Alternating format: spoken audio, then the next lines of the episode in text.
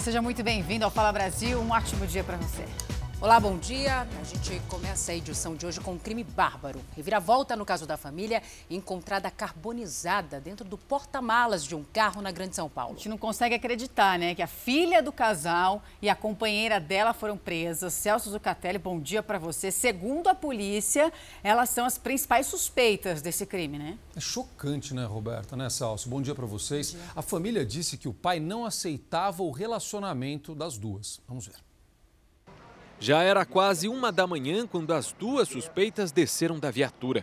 Tentando esconder os rostos, elas entraram na delegacia. Ana Flávia Gonçalves, de 24 anos, e a companheira Karina Ramos, de 31, são suspeitas de planejarem e matarem os pais e o irmão de Ana Flávia, Romoyuki, Flaviana e Juan Gonçalves. Os corpos foram encontrados carbonizados na manhã de terça-feira no porta-malas do carro da família em uma estrada de terra de São Bernardo do Campo, na Grande São Paulo. Segundo a polícia, laudos apontaram que antes de serem queimados, os três teriam sido mortos com golpes de madeira. O ataque teria acontecido na casa da família, dentro deste condomínio em Santo André. Um irmão de Flaviana contou que no local havia manchas de sangue. Tá, as manchas de sangue estão tá nos quartos, corredor, escada. E agora o a perícia encontrou, a gente não, não tem essa informação. Eles fecharam a porta e fizeram o serviço e saíram num comentário com a gente. Na noite do crime, as câmeras do condomínio registraram a presença de Ana Flávia e Karina na casa. As imagens também mostram o carro delas saindo junto com o veículo da família. A polícia, Ana Flávia, chegou a dizer que os pais tinham saído para pagar uma dívida com um agiota. Mas durante o depoimento, tanto ela quanto Karina entraram em contradição o que levou o delegado a pedir a prisão das duas. Romoyuki e a mulher eram empresários e tinham duas revendedoras de cosméticos. A filha mais velha do casal não morava com eles, mas com a companheira, Karina. De acordo com familiares, o pai não aceitava o relacionamento das duas. Ele não, não aceitava, mas aturava, entendeu? Mas agora se, se tinha se tinha briga, se não tinha, daí já a gente não tem essa informação. A polícia não descarta o envolvimento de outras pessoas no crime. O advogado das presas diz que elas negam qualquer participação nas mortes. A gente vai até o final com isso, né? Que elas negam eu, tudo não ter participado, autoria, qualquer coisa desse sentido. Inacreditável, né? A repórter Maria Carolina Paz está em frente à delegacia, onde as duas suspeitas estão presas desde a madrugada, né? Maria Carolina, bom dia para você. Fala pra gente, a justiça já decretou a prisão das duas? Sim, bom dia para vocês e a todos que nos acompanham no Fala Brasil. A Secretaria de Segurança Pública informou via telefone agora que a prisão temporária de 30 dias das duas suspeitas foi decretada. Ana Flávia Gonçalves, de 24 anos, e a namorada Karina Ramos, de 31, ficam presas aqui em São Bernardo do Campo enquanto essas investigações durarem. O delegado ele pode pedir mais 30 dias quando esse primeiro prazo acabar. Elas não passarão por uma audiência de custódia porque elas não foram presas em flagrante. Agora, a polícia busca esclarecer a motivação, a participação de Ana Flávia e também de Karina e se há outros envolvidos nesse crime. Nós também temos a informação de que, segundo a polícia, uma testemunha-chave que mora no condomínio relatou ter visto alguma coisa sendo colocada dentro do porta-malas que uma outra pessoa estaria dentro da casa na perto do horário do crime. Salce, Roberta? Um homem de 59 anos, olha que caso absurdo, morreu dentro de uma agência do INSS no interior do Rio Grande do Sul. Paloma Poeta, bom dia para você. Me explica porque eu não consegui entender até agora por que, que um homem que estava internado precisa ir até a agência. O que, que acontece? Olá, bom dia. Essa vítima precisou fazer uma perícia médica para conseguir o auxílio doença na agência de Passo Fundo. Só que o homem estava internado em um hospital em Lagoa Vermelha, a 100 quilômetros de distância. As causas da morte ainda não foram confirmadas. O INSS disse que ele teve um mal súbito 10 minutos depois de chegar à agência, foi socorrido, mas não resistiu. O Instituto disse ainda que não encontrou algum registro de solicitação de perícia médica domiciliar ou hospitalar para esse homem e que essa solicitação pode ser feita em casos graves desde que comprovada a restrição restrição ao leito ou internação. Zucatelli. Inadmissível, não dá para acreditar nessa história. Um garçom foi baleado quando trabalhava dentro de um restaurante em uma área nobre de Copacabana, no Rio de Janeiro. Outro funcionário chegou a ser rendido na calçada e a suspeita de que os criminosos queriam roubar uma loja ali na vizinhança. Ainda com o uniforme, o funcionário do restaurante recebeu alta médica, mas com medo preferiu não gravar entrevista. O garçom foi baleado enquanto trabalhava neste restaurante localizado numa área nobre de Copacabana. O gerente foi ameaçado e por pouco não foi baleado pelos assaltantes. Aí levantou, puxou a arma. Quando ele puxou, eu entrei e joguei a porta para trás. Quando eu joguei a porta para trás, ele meteu o pé e deu tiro para dentro. Segundo testemunhas, eram quatro criminosos que chegaram em duas motos armados com pistolas. A intenção deles era assaltar uma loja de departamentos vizinha. Mas não se sabe ainda ao certo porque desistiram e acabaram efetuando um disparo que atingiu o garçom.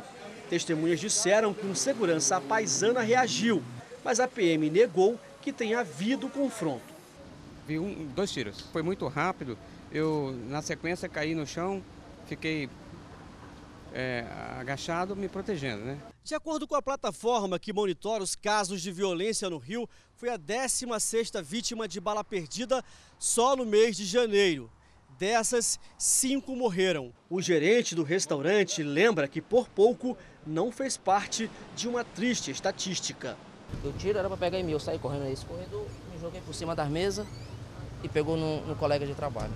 Denúncias de descaso em hospitais públicos de São Paulo. Famílias de pacientes enviaram vídeos aqui para o Fala Brasil comprovando o atendimento precário e a longa espera por cirurgias. Lamentável, um desses vídeos mostra a situação de uma senhora de 75 anos que ficou 36 horas numa maca, jogada lá no corredor do hospital. E o resultado disso, claro que é esperado, né? Aquela velha história da tragédia anunciada. A dona Alberides, infelizmente, não resistiu às complicações.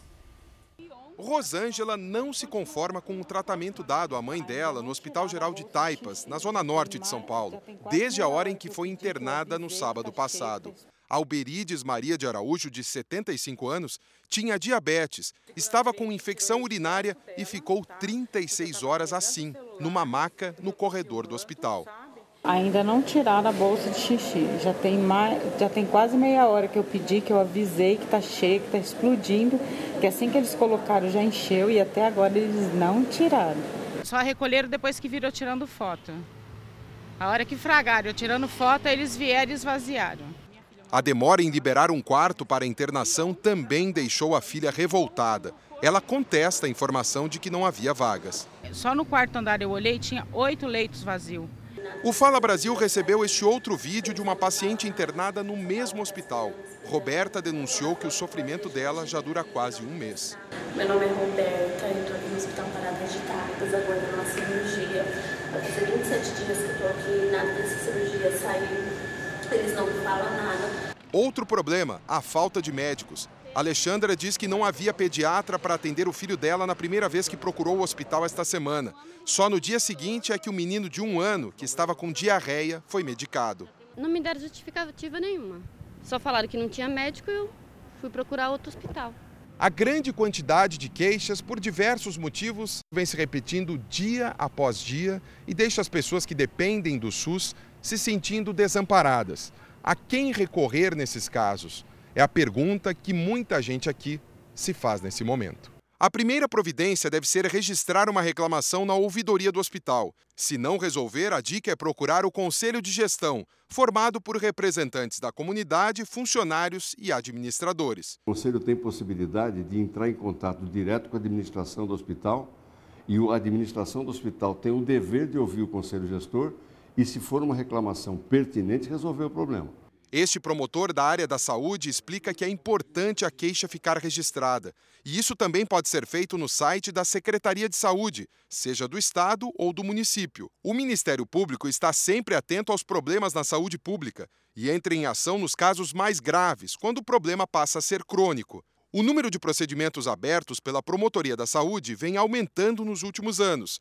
Saltou de 599 em 2017 para 739 em 2018 e chegou a 761 no ano passado. Houve uma emenda 95 uh, da Constituição que tirou verba da saúde. Então, a cada ano, a saúde pública recebe menos verbas federais. Por trás dessa estatística, o sofrimento de gente como a Luana.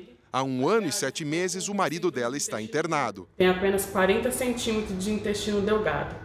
William também perdeu o baço e o fígado já começa a ficar comprometido.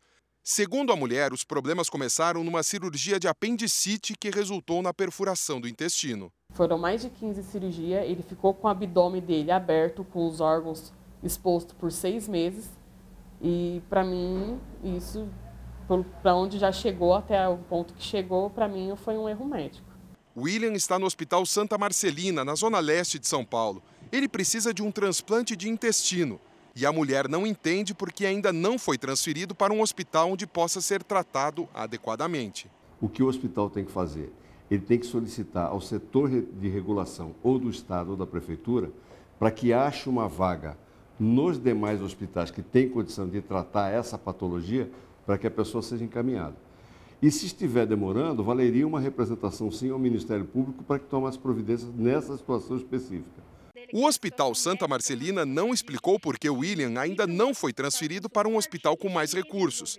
A nota enviada ao Fala Brasil se limita a dizer que ele está sendo assistido pela equipe médica e que esses profissionais se posicionam diariamente com a mulher do paciente para tirar todas as dúvidas sobre tratamento e alternativas. Ele é um pai de família, trabalhador. Eu não acho que isso seja certo que estão fazendo, porque isso para mim é desrespeito com o ser humano.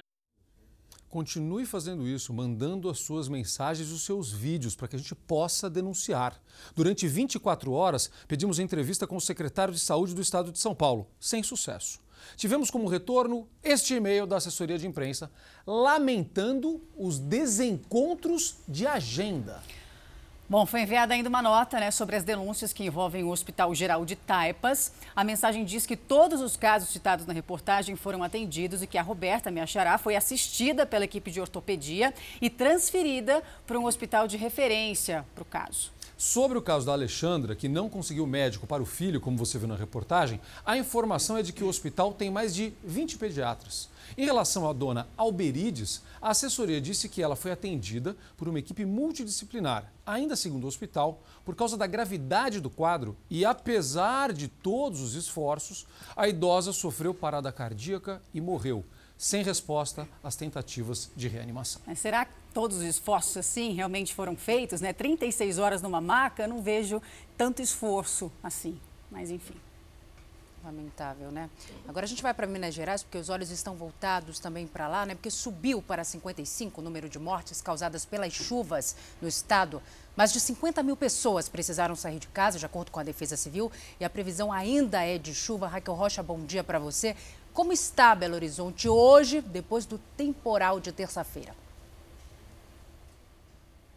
Oi, Roberta, bom dia para você, bom dia para quem nos acompanha. Olha, o cenário ainda é de muita destruição, mas em alguns pontos, como este onde eu estou, na Praça Marília de Dirceu, a, a limpeza já começou. As máquinas ainda estão paradas, mas algumas pessoas já começaram a recolher o lixo que estava aqui em volta e os comerciantes já começaram a retomar os trabalhos aqui na praça. Uh, este mês já é o mês mais chuvoso da história de Belo Horizonte desde o início das medições há 110 anos, segundo o Instituto Nacional de Meteorologia. Até agora foram registrados 932 milímetros de chuva na cidade, três vezes mais que a média. O recorde anterior era janeiro de 1985, quando o acumulado do mês foi de 850 milímetros. 101 cidades estão em situação de emergência e cinco decretaram calamidade pública. A Prefeitura de Belo Horizonte anunciou que donos de casas afetadas vão ter isenção do IPTU. A previsão é de que pancadas de chuva a partir de hoje à tarde possam ocorrer por causa do calor. Os volumes não devem ser altos, mas como o solo está molhado, qualquer chuva já preocupa. Roberta Salsi. Bom, agora a gente muda de assunto porque faltam 26 dias para o carnaval e em Salvador 150 ambulantes estão acampados desde segunda-feira para se cadastrarem para trabalhar nas festas. A gente conversa com Fagner Coelho. Fagner, bom dia para você. Quando é que começam as inscrições, hein? Olá, bom dia, bom dia a todos. As inscrições começam apenas na próxima segunda-feira, dia 3, mas tem muita gente que chegou aqui ainda no domingo. E eles ficam assim, vamos mostrar um pouquinho para vocês a situação dessas pessoas. Aqui está fazendo um sol muito forte, mas choveu durante a madrugada e eles ficam dessa forma, acampados com cadeiras, barracas, alimentos. Esse cadastramento agora só vai poder ser feito presencialmente aqui da sede da Secretaria de Ordem Pública, é o órgão da Prefeitura de Salvador, responsável pela concessão dessas licenças. E a Prefeitura de Salvador fez um estudo técnico, que decidiu então ampliar o número de vagas oferecidas. Eram 3.500 e esse número subiu para 4.500 licenças. E aí é necessário pagar um valor que varia de R$ 77,83 a R$ 2.000. Após a confirmação do cadastro, aí sim, o ambulante recebe o kit, kit como esse que a gente vê aqui, algumas pessoas ganham caixas de isopor, ganham guarda-sol e também passam por um exame de capacitação. E a gente vê que essas pessoas elas estão se espalhando por aqui porque o sol está muito forte. Então algumas vão para o outro lado da rua e fazem uma espécie de cadastro com os nomes de quem chegou aqui desde o começo da semana para evitar aquela situação de que gente que costuma furar fila quando começa de fato o atendimento previsto para a próxima segunda-feira, dia 3 de fevereiro. Salsi Roberta Zucatelli. A gente fala de coronavírus. Já são nove casos suspeitos da doença no Brasil. Três deles estão em São Paulo. Quem tem as informações ao vivo para a gente é o repórter Marcos Leandro, né? Marcos, bom dia para você, viu? Quem são essas três pessoas que podem estar infectadas com a doença e por que são suspeitos esses casos? Explica para a gente.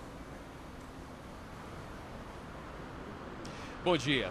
São duas crianças, uma de 4 e a outra de 6 anos, e um adulto que tem 33 anos. A criança mais velha é um menino que esteve na China. Ele teve febre e tosse e a irmã dele não viajou junto, mas, como tem contato com ele, apresentou os mesmos sintomas. O adulto também acabou de voltar da China e teve febre, né? Também tosse e dor de garganta. Os três tiveram as amostras biológicas colhidas. Essas amostras já foram levadas para análise. Eles estão bem, mas continuam sendo monitorados, né, segundo a Secretaria de Saúde de São Paulo. Além disso, estão em isolamento domiciliar e recebendo tratamento em casa. Eu volto com vocês no estúdio do Fala Brasil. Obrigada, Marcos, pelas informações. Agora, uma notícia que traz até um certo alívio. As secretarias de saúde de Santa Catarina e do Paraná descartaram os três casos suspeitos de coronavírus. Se o Ministério da Saúde confirmar essas informações, o número oficial no Brasil de casos suspeitos pode passar de nove para seis casos. Em Santa Catarina, Salsi, um morador espera ansioso a volta da mulher e da filha, que estão em Wuhan epicentro da epidemia na China. Por causa das restrições de deslocamento impostas pelas autoridades chinesas, com razão, elas não conseguem sair da cidade e voltar para o Brasil. Eles se falam todos os dias em chamadas de vídeo e as notícias que vêm do outro lado do mundo são preocupantes. Ela tá ficando já cansada, tá ficando tipo estressada. A minha menina também, ela quer sair brincar, né? então ela tá uma semana presa. Pablo morou sete anos em Wuhan, onde conheceu a chinesa Shan Huei. Em 2017, o casal veio morar em Palhoça, na Grande Florianópolis. Aqui nasceu a filha Isabela, hoje com um ano e meio. Em outubro, as duas viajaram para a China para apresentar a menina à família de Shan Huei. O plano era passar três meses na China. A viagem de volta estava marcada para o último sábado, dia 25, mas dias antes a epidemia se agravou. O governo chinês fechou o aeroporto de Wuhan e as duas ficaram retidas na cidade. Shang Huei conta que não sai de casa para evitar o contágio da doença. Ela tem estoque de comida para mais uma semana. O marido espera ajuda para resgatar a mulher e a filha. A minha maior preocupação é que se torne realidade o que os médicos infectologistas da Europa e de Hong Kong estão dizendo, que é o aumento exponencial do número de casos. E, infelizmente, isso está ocorrendo. É, as pessoas estão com medo no mundo todo, né? não é só lá. Aqui no Brasil também tem muita preocupação. Inclusive, o repórter André Zeredo encontrou um homem usando máscara no aeroporto de Confins, em Minas Gerais. E ele conta que está com a imunidade baixa e tem medo de pegar o coronavírus, claro, né? já que trabalha em uma importadora de produtos eletrônicos da China. Minha imunidade andava meio baixa. trabalho numa empresa, a gente importa muita coisa da China também. Ah, você trabalha então, com importação. Muito, Então a gente tem muito contato com os chineses. O pessoal da, da empresa que se importa não está trabalhando. Não, ainda não. Ainda não voltaram ao trabalho. Há quanto tempo já tem, estão fora do trabalho? É, essa semana que eles, é? que eles ainda não voltaram. Era para eles terem voltado essa semana, mas ainda não voltaram. Eu não quero gripar, né? Não quero pegar não só o coronavírus, mas não quero pegar nenhuma outra gripe também. Na Índia e nas Filipinas, os primeiros casos confirmados de coronavírus foram é, confirmados, né? Como eu acabei de dizer, o número de mortes causadas pela doença não param de subir, já são 170 só na China. Bom, no mundo inteiro, pelo menos 7.700 pessoas estão infectadas com o coronavírus, como mostra a nossa correspondente, Cíntia Godoy. Os governos dos Estados Unidos e do Japão fretaram voos para retirar os cidadãos da China. Em São Francisco, muitos chegaram usando máscaras. Os que apresentaram sintomas foram levados direto para o hospital. A Austrália pretende adotar uma medida polêmica: isolar os cidadãos resgatados na ilha Christmas, no Oceano Índico. Segundo o primeiro-ministro Scott Morrison, os australianos ficarão em quarentena obrigatória em um centro médico. Aqui no Japão, três pessoas que estavam no primeiro voo que chegou a Tóquio, vindo de Wuhan, na China, estão com coronavírus. O teste de duas delas deu positivo antes mesmo de apresentarem sintomas. Essa é a primeira vez que alguém sem sinais da doença é diagnosticado fora da China. Pelo menos 18 países já confirmaram casos de coronavírus. Para evitar que os funcionários fiquem doentes, a empresa Google fechou os escritórios na China e aconselhou todos a trabalharem de casa durante as duas próximas semanas. Outras empresas, como a Apple e o Facebook, restringiram as viagens de funcionários para o país asiático. Hoje, a Organização Mundial da Saúde deve decidir se declara emergência global. Você vai conhecer agora o drama de uma mãe que luta há dois meses pela liberdade do filho. Ela tenta provar que ele foi preso por engano. Esse rapaz foi acusado de roubo de carro e de tentativa de assalto aqui em São Paulo. Bom, ele mora numa favela, diz que estava saindo para trabalhar no momento do crime e existem imagens de câmeras de segurança que revelam justamente esse momento. O desespero de uma mãe que está há dois meses sem respostas. Como que você vai pagar por uma coisa que você não fez? É muita injustiça. O filho da Luzinete é o Wanderson Gomes Brandão, de 23 anos. Ele sempre foi um menino muito tranquilo, nunca teve passagem na delegacia, nunca teve problema nenhum com a justiça. De acordo com as investigações, por volta das 4h45 da tarde do dia 21 de novembro do ano passado, quatro criminosos roubaram um carro. Para os policiais, um deles é o Wanderson. Mas imagens de câmeras de segurança mostram que minutos antes o vendedor tinha saído de casa para ir trabalhar. No dia do ocorrido, eu estive com o Wanderson. Eu cheguei de serviço, estacionou o carro na porta da casa dele, entendeu? Cheguei por volta de 16h30, 16h40, ele estava lá na rua de casa. Eu nem sei onde foi ocorrido, mas eu sei que ele estava na porta de casa. Este documento, assinado pelo patrão de Wanderson, mostra que o jovem estava na loja onde trabalha no momento do assalto. Segundo a ocorrência, depois de roubar um carro, os bandidos tentaram levar outro veículo, mas não conseguiram e fugiram em alta velocidade, o que chamou a atenção dos policiais. Houve perseguição que só terminou na rua onde o Wanderson mora e trabalha. De acordo com a defesa do jovem, os bandidos abandonaram o carro e fugiram a pé. Foi nesse momento que o vendedor acabou sendo preso. Na delegacia, as vítimas reconheceram Wanderson como um dos assaltantes, mas na audiência de instrução, uma delas voltou atrás. Nós demonstramos que existe semelhança. Né?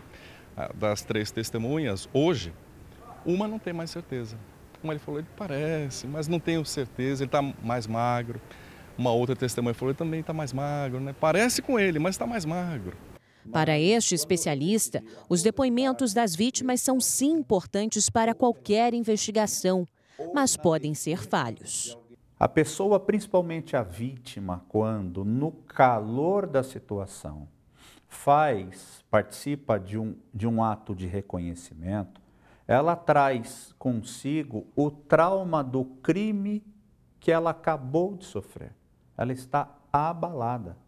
Agora, a previsão é que a sentença de Wanderson saia em 15 dias. Enquanto isso, a família busca forças para provar a inocência do jovem. A gente só está tentando provar a inocência do, do, meu filho só. Porque se ele fosse, daí eu ia estar junto com ele, mas eu ia saber que realmente ele era errado, mas ele não é. A Polícia Civil informou que o Wanderson foi preso em flagrante por roubo de veículo e reforça que ele foi reconhecido por três vítimas. A gente vai falar de uma situação complexa envolvendo o secretário da Casa Civil, que foi demitido pelo presidente Jair Bolsonaro. Depois dessa demissão aí, foi anunciado que Vicente Santini teria outra função, mas isso não vai mais acontecer. Explica pra gente, Yuri Ascar, bom dia para você. Qual foi a decisão do presidente Jair Bolsonaro? Que confusão, Salsi. Bom dia, viu? Agora pela manhã, o presidente da República, Jair Bolsonaro, confirmou que Santini vai ser exonerado de novo. Bolsonaro decidiu demitir também o secretário executivo interino da Casa Civil, Fernando, responsável pela readmissão de Santini. E poucas horas depois de ser demitido do cargo de secretário executivo da Casa Civil, ele foi nomeado para uma outra função na própria pasta. O presidente Jair Bolsonaro já havia decidido demitir Santini por ele ter usado um avião da FAB durante uma viagem à Suíça e à Índia. Santini estava como ministro em exercício e o presidente argumentou que outros ministros viajaram em voos comerciais. Diz que a atitude de Santini não era ilegal, mas imoral. Salse. Yuri, a atriz Regina Duarte disse sim para o governo, né? Vai assumir a Secretaria Especial da Cultura. Já tem data para ela assumir definitivamente o cargo?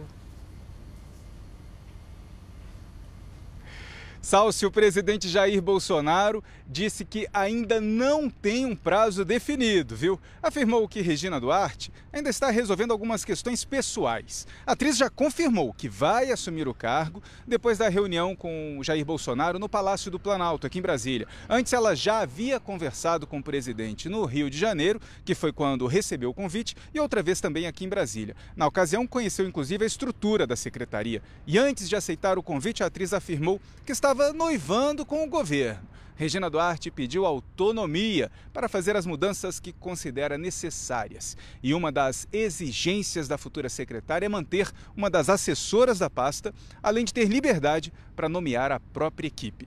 Zucatelli. Agora o caso do goleiro Jean. A promotoria da Flórida pediu o arquivamento do processo contra o jogador que hoje está no Atlético Goianiense. A Mariana Martins está ao vivo com a gente. Bom dia, Mariana. Quais os argumentos da promotoria? Bom dia, bom dia a todos. É isso mesmo, a promotoria indicou que não havia elementos suficientes para o processo continuar. Lembrando que o goleiro Jean ficou um dia preso nos Estados Unidos depois que a mulher dele divulgou um vídeo nas redes sociais acusando o goleiro de tê-la agredido. A promotoria então não encontrou indícios para que esse processo continuasse. Esse caso aconteceu no fim do ano passado durante uma viagem da família aos Estados Unidos. Bruno. E chegou a hora da gente ver gols. Teve golaço no Clássico Carioca e jogador que esbanjou e fez três no Campeonato Paulista. No Rio de Janeiro, o Fla-Flu foi definido com um golaço de calcanhar. Nenê ficou de costas para o gol e aí não pensou duas vezes. Deu quase um coice na bola para dar a vitória ao invicto Fluminense. 1 a 0 contra o Flamengo. No Campeonato Paulista, em Araraquara, o São Paulo tomou um susto da Ferroviária. Mas dois minutos depois, o Hernanes acalmou a torcida. E no fim, o zagueirão equatoriano Arboleda fechou o placar. 2 a 1 para o São Paulo, com direito a sambinha equatoriano. Olha isso.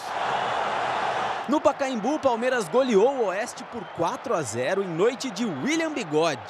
Gustavo Scarpa fez o primeiro, mas depois só deu William Bigode. Vai anotando. Gol sem deixar a bola cair. Depois, gol com apenas um toque na bola. E não perde a conta porque teve mais. Três gols na mesma partida. E William Bigode agora é o artilheiro do Paulistão.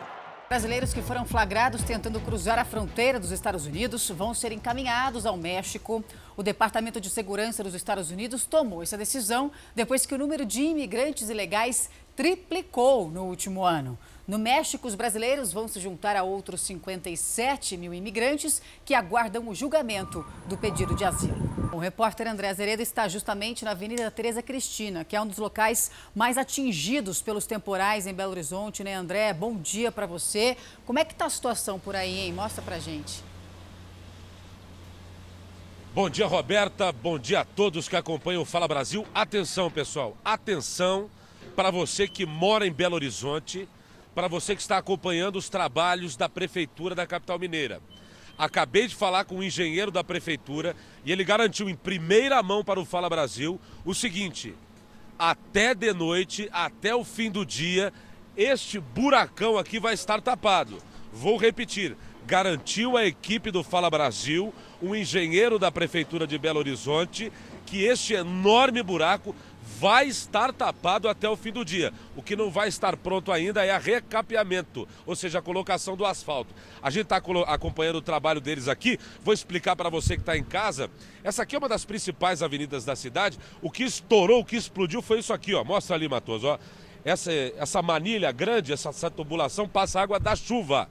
E foi justamente essa manilha que explodiu com o volume da água que vem do Ribeirão Arrudas, que é o ribeirão mais importante, mostra ali dentro do buraco ali, onde sai água da chuva pro Ribeirão. Foi aqui que explodiu a tubulação e fez essa cratera com 16 metros de comprimento. Então eles vão refazer, primeiro, esse sistema que drena a água da chuva da capital. Nós temos um problema aqui em Belo Horizonte, para você que não é daqui, que não conhece a capital mineira, é um vale, assim, quase um V. Então vem água descendo lá de cima com toda a força e vem tudo canalizando aqui para o Ribeirão Arrudas, que é esse ribeirão que foi canalizado, o pessoal dizer que há 20 anos, Roberta, não enchia aqui o Ribeirão Arrudas. Quando encheu, foi esse desastre que deu aí. Depois, eles vão. É... Cuidado aqui para você não cair, meu filho. Vem cá. Eles vão encher esse buraco com isso aqui, ó. Eles colocaram concreto, tem essas pedras, mas eles vão usar isso aqui, ó. Já tem outra equipe da imprensa. Agora que a gente deu informações, o pessoal vai correr, porque a garantia é essa. Então você que mora em Belo Horizonte tem que cobrar da prefeitura, porque a garantia é essa. Até o fim do dia vai estar tá, é, coberto esse buraco aqui, que afetou muito a Tereza Cristina, que aliás está um cenário de guerra essa, essa avenida. Esse material aqui, gente, ó, que eles vão usar para tapar o buraco. Essa mistura de uma espécie de areia de terra aqui, de pequenas britas, isso aqui vai tapar o buraco, que eles chamam de base. O material já está separado aqui e depois aí sim vai vir a recapeamento do asfalto. Mas tem muito trabalho para liberar para os carros ainda, justamente porque a avenida ela soltou placas de concreto e de asfalto ao longo de toda a sua extensão. A destruição foi muito feia e a gente vai continuar acompanhando a equipe do, da Record do Fala Brasil o dia todo o trabalho da prefeitura por aqui. Eu volto com vocês aí no estúdio, Salsi e Roberta. Maravilha, obrigada, viu, André? Bom, André garantiu então que até hoje à noite vai estar tapado. Amanhã a gente vai conferir. Obrigada, viu, André? A população enfrenta o caos aí enfrentado, né? Depois do, do mês mais chuvoso registrado na história, depois de, de que começaram as medições da meteorologia. Culpado ou inocente? A resposta que toda investigação policial persegue nem sempre é tão clara. Casos polêmicos, reviravoltas na acusação. Estreia hoje, aqui na Record TV, em nome da Justiça, com o Luiz Bate e a especialista em crimes, a Ilana Casoy. Uma menina brutalmente assassinada. Encontraram a Giovanna quase perto do rio, mãe. Os acusados, mãe e filho, ciganos. Colocaram na cabeça que era nós. Ritual de magia negra, um erro de investigação. A justiça será feita. Estarei com vocês refazendo todos os passos da investigação de casos marcantes, como o de Giovana. Junto comigo, uma das maiores estudiosas brasileiras do universo dos crimes, Ilana Casoy. As são sempre um desafio para a investigação. Em nome da justiça, hoje, 10 e meia da noite. Você não pode perder. Quando você vai à praia, que tipo de lixo mais te incomoda? Plástico, resto de comida, lata? Todos. Achei um verdadeiro absurdo, né? Uma falta de respeito. Só que tem uma pesquisa inédita que revelou que as bitucas de cigarro estão em primeiro lugar na lista dos resíduos mais encontrados né, nas praias brasileiras. E olha só, num trecho de apenas 8 quilômetros no litoral paulista foram recolhidas mais de 200 mil bitucas. Sentada na praia, curtindo a brisa que vem do mar, a banhista fuma um cigarro. E quando termina, enterra na areia. Ela não quis gravar entrevista e garantiu que faz isso para depois jogar as bitucas no lixo. Mas olhando em volta, parece que tem muito fumante esquecido e mal educado. Só aqui nesse espacinho, cinco bitucas da mesma marca. É quase raro um fumante que descarta de forma correta, que nem o Marcelo. Jogou a bituca no maço de cigarros vazio. Fumar já é horrível, né? Já é feio para burro. Agora você imagina você sujar um lugar como esse bonito. A Associação Brasileira de Empresas de Limpeza Pública estudou a Praia de Santos durante um ano e chegou nessa conta. Nos 8 quilômetros de faixa de areia, tinham 200 mil bitucas de cigarro. E com esse número assustador, começa uma nova fase do projeto: mudar hábitos e impedir que a bituca vá para o chão. E essa missão difícil agora tem importantes aliados ambulantes de praia que conhecem como ninguém o comportamento dos banhistas. João trabalha na praia há cinco anos. Um fumante, ele tem um vício, na verdade. Às vezes ele tem até uma consciência ambiental, ele acaba jogando uma garrafinha no lixo, mas com cigarro ele pega e joga a bituca longe. A barraca dele faz parte da campanha Areia Limpa. O canudo é compostável e todo cliente recebe uma lixeira. Para os fumantes, bituqueiras de bambu. A gente quer realmente ampliar para outros locais da cidade, mas nesse momento é que a gente possa reduzir o resíduo na praia, que a gente possa realmente oferecer e educar a população de que tem uma possibilidade de a gente ter uma praia mais limpa. Agora a gente muda de assunto, que Sabrina Sato tem muito samba no pé, isso todo mundo sabe, né? Agora dançar com a filha de um ano, já pesadinha ali no colo, isso não é para qualquer uma, não. Ah, mas ela é maravilhosa, né? Eu sou suspeita, eu sou fã da Sabrina, que é a rainha Também. de bateria da Gaviões da Fiel em São Paulo. E a apresentadora da Record TV compartilhou nas redes sociais um pouquinho da aula de samba que teve em casa, com a fofura da Zoe nos braços. Aí, vira pé de baixo. Isso, bora. Vai, Zoe. Você também. Vai, samba. Dois. Né? Três, Zoe, samba. E mais uma vez arrasar no carnaval. E segura que a Zoe vem aí. Olha essa história. Angelina Jolie e Brad Pitt tiveram um divórcio atribulado, você acompanhou, mas seguiram o ditado e deixaram os negócios à parte estão ganhando muito dinheiro juntos. Separados há quatro anos, Angelina Jolie e Brad Pitt estão agora em uma nova parceria comercial, ou ampliando uma parceria comercial que eles já tinham. Vão produzir um champanhe rosé, um vinho rosé, estendendo o bem-sucedido rótulo de vinhos que os dois já têm. Segundo a imprensa francesa, o rosé produzido na vinícola deles se tornou mais caro do mundo. A vinícola dos atores fica em Provence, no sul da França, e já foi motivo de briga na justiça no momento do divórcio dos dois. Melhor assim, na paz, né, Roberta, né, Sal? Se eles fazem um negócio, segue o negócio e vai tudo bem. É, tem que evoluir, são felizes, vão ficar mais ainda com o dinheiro Sem no bolso, tá tudo certo. Bom, Fala Brasil de hoje fica por aqui. Você pode rever toda essa edição e muito mais no Play Plus. Um ótimo dia para você. Obrigada pela sua companhia.